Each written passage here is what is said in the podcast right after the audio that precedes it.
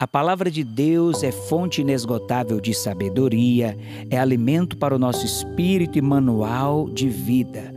Deus disse para Josué: Medita na minha palavra de dia e de noite e pratique, e então farás prosperar o teu caminho.